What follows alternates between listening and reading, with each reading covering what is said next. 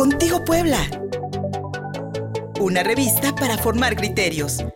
Política, economía, historia, migración, arte, cultura, cine, salud, derechos humanos, sociedad, deportes. Estamos contigo Puebla. Ya estamos contigo, Puebla.mx. Soy Luis Fernando Soto y les doy la bienvenida a la señal de prueba de mi radio 93.5 FM. Somos uno aquí en la capital poblana. En YouTube, en Facebook y en Twitter nos encuentras como Contigo Puebla. Este fin de semana, el viernes por la noche, en el municipio de Tecamachalco. Lamentablemente, tres agentes ministeriales, integrantes de la Fiscalía del Estado de Puebla, fueron asesinados por policías municipales.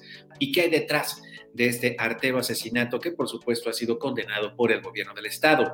Alto al acoso a la prensa en Puebla. Hay una persecución judicial contra el periodismo crítico independiente y de esto vamos a hablar en el análisis político de la periodista y consultora Rubí Soriano.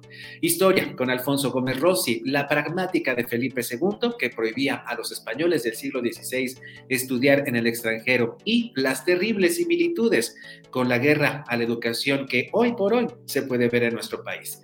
Y economía a la baja. México se estanca frente a la recuperación mundial por la pandemia en los comentarios del fiscalista Gilberto Soto.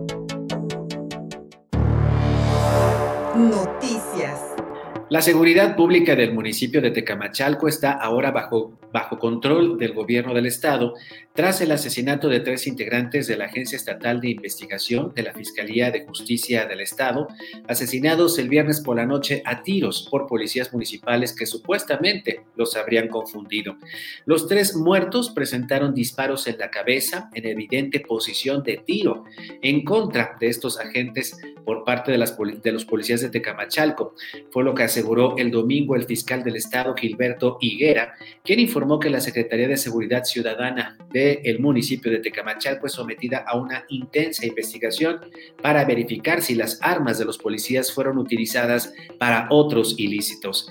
En tanto, el presidente municipal de Tecamachalco, Carlos Ignacio Mier Bañuelos, anunció que el encargado de la Secretaría de Seguridad Ciudadana del municipio, Alejandro Santizo, y su policía de apoyo se entregaron a la Fiscalía contrario a lo que anunció la propia dependencia a través de su cuenta de Twitter de la detención por su propia cuenta de estos dos posibles responsables de este artero asesinato, además de 12 policías municipales que también fueron capturados en las investigaciones por el, eh, el crimen, por la muerte de estos tres agentes ministeriales. Aquí las imágenes de lo ocurrido el viernes por la noche en Tecamachalco y la respuesta que dio el presidente municipal, cuya versión, sin duda alguna, fue desechada, de inmediato por la Fiscalía General de Justicia del Estado de Puebla. Escuchemos y veamos.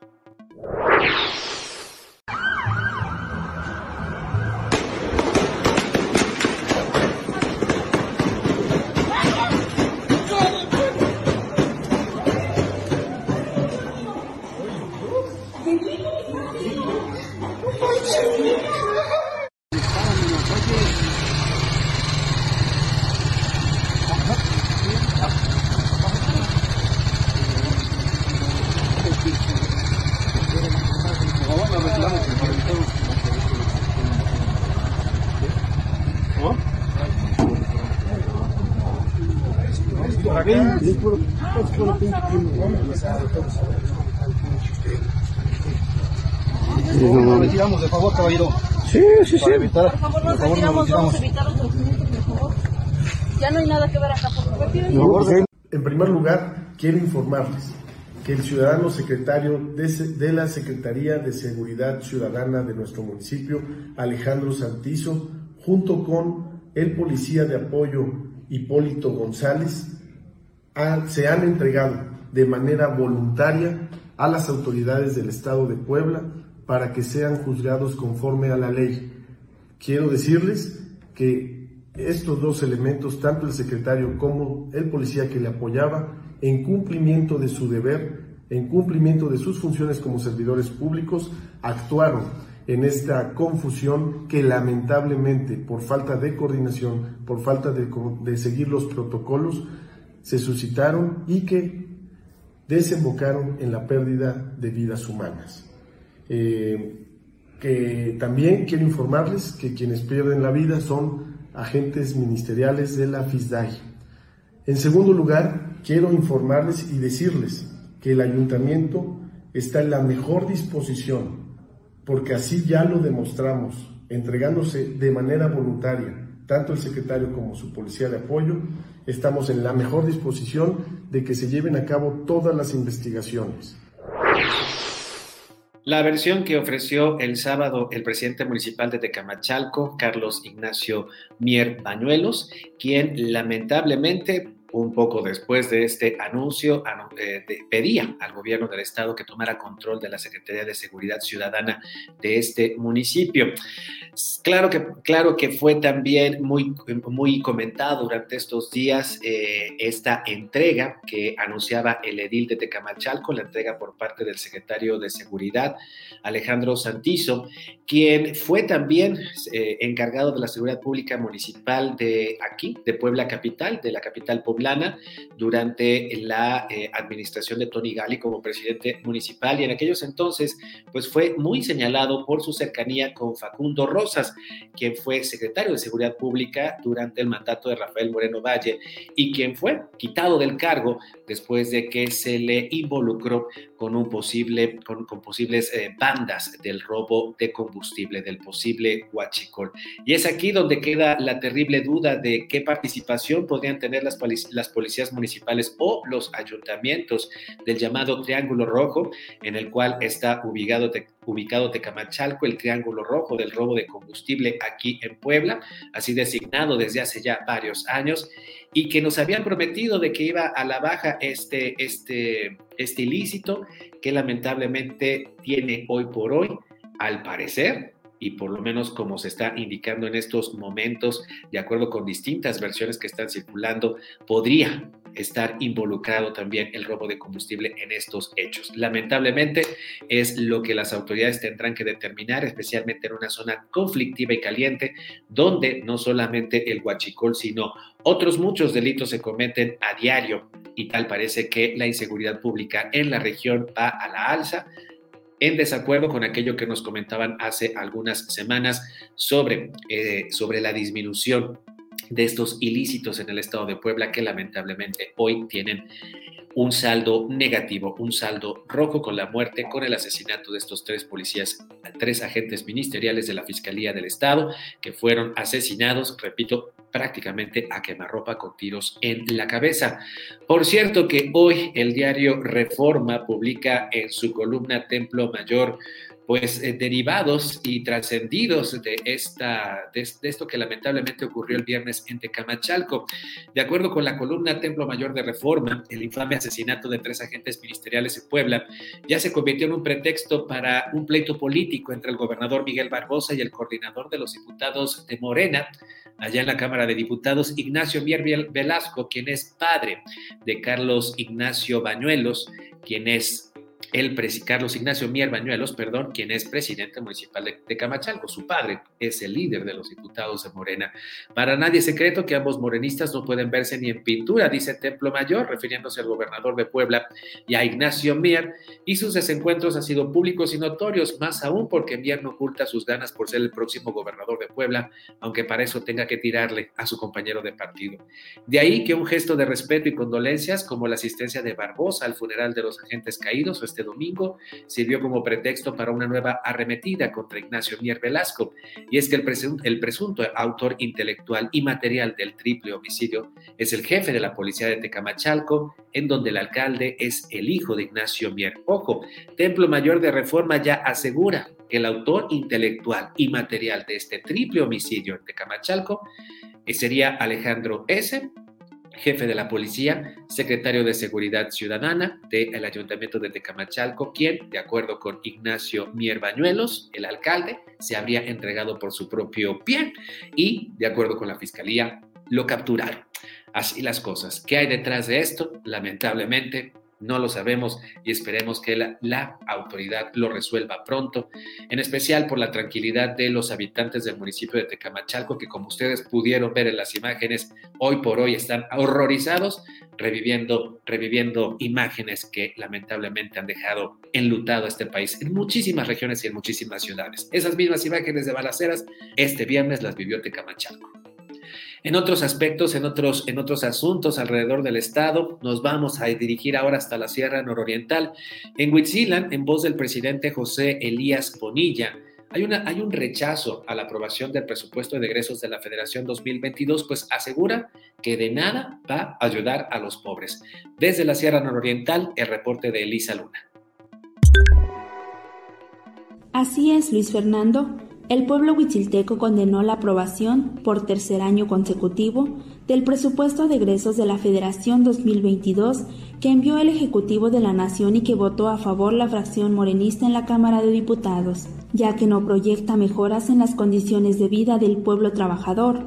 Al contrario, traerá mayor desigualdad, impulsará la política clientelar y busca perpetuar al grupo en el poder. En representación del pueblo huichilteco, el presidente municipal Josué Elías Velázquez Bonilla manifestó su desacuerdo con las políticas retrógradas que impulsan los funcionarios de Morena, ya que evidencia la falta de cambios esenciales en favor de la clase trabajadora y los sectores más vulnerables de la sociedad, además de que expone su impulso por el centralismo a través de programas clientelares y la construcción de megaobras cuyos resultados aún son cuestionables.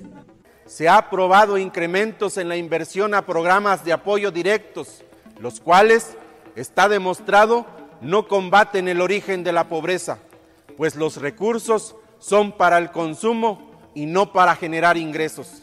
Además, se han visto envueltos en serios problemas por los malos manejos, por no tener metas claras y una falta de evaluación de sus resultados. Destacó que en los tres años del gobierno morenista se han abandonado a sectores importantes para el desarrollo del país como la salud, el desarrollo de la infraestructura y de los servicios básicos como el agua potable, drenaje, vivienda, vías de comunicación, dejando a los municipios condenados al rezago y sin posibilidades de mejorar las condiciones de vida de sus habitantes. Estamos en desacuerdo con las políticas retrógradas que impulsan los funcionarios morenistas Levantamos la voz para que la población conozca las acciones que comete el régimen en contra de nuestro país y los invitamos a sumarse a esta postura como un solo hombre, como un solo ideal. Informó para Contigo Puebla, Elisa Luna. Muchísimas, muchísimas gracias, Elisa, por tu reporte desde allá, desde Huitzilan. Y allá también en la Sierra Norte, en el municipio de Zacatlán, una habitante, Isabel González Márquez, quien se dedica a la comercialización y elaboración de licores artesanales, destacó que la pandemia afectó en mucho su economía. Es lamentablemente la situación de los pequeños comerciantes, no solamente de la Sierra Norte, sino del estado de Puebla. La historia completa con Diana Iturbide desde Zacatlán. Así es, Luis Fernando. Informar al auditorio de Contigo Puebla que Isabel González Márquez, habitante del municipio de Zacatlán, quien se dedica a la comercialización y elaboración de licores artesanales, destacó que la pandemia afectó demasiado a la economía, principalmente a los pequeños comerciantes que viven al día gracias al turismo de la zona. Isabel González señaló que todos los negocios no esenciales se cerraron temporalmente y el paro de labores duró siete meses, por lo que se vieron en la necesidad de buscar otros medios para subsistir. Estuvimos haciendo comida primero, después hacíamos tortillas y al final hicimos tamales y, y los tamales fueron los que más nos resultó. Entonces los íbamos a entregar a domicilio. De esa manera fue como sobrevivimos durante, durante más de siete meses.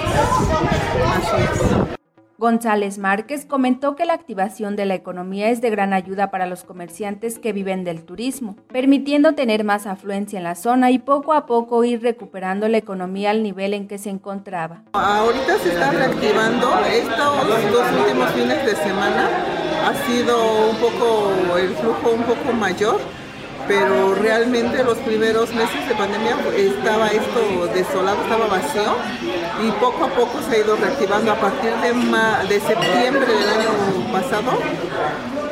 sí reactivó, pero no ha estado como, como es normalmente, que hay muchísima afluencia. González Márquez mencionó que es necesario seguir tomando las medidas necesarias para evitar contagios entre los visitantes. Por eso las autoridades del municipio han estado asegurando de que todos usen cubrebocas y gel antibacterial. Finalmente manifestó su esperanza porque poco a poco se vaya reactivando las actividades, pues la situación ha provocado que queden en una situación difícil, como en el caso de su familia, que debido a la crisis se terminaron los pocos ahorros que tenían, incluso adquirieron deudas. Informó para Contigo Puebla Diana Iturbide.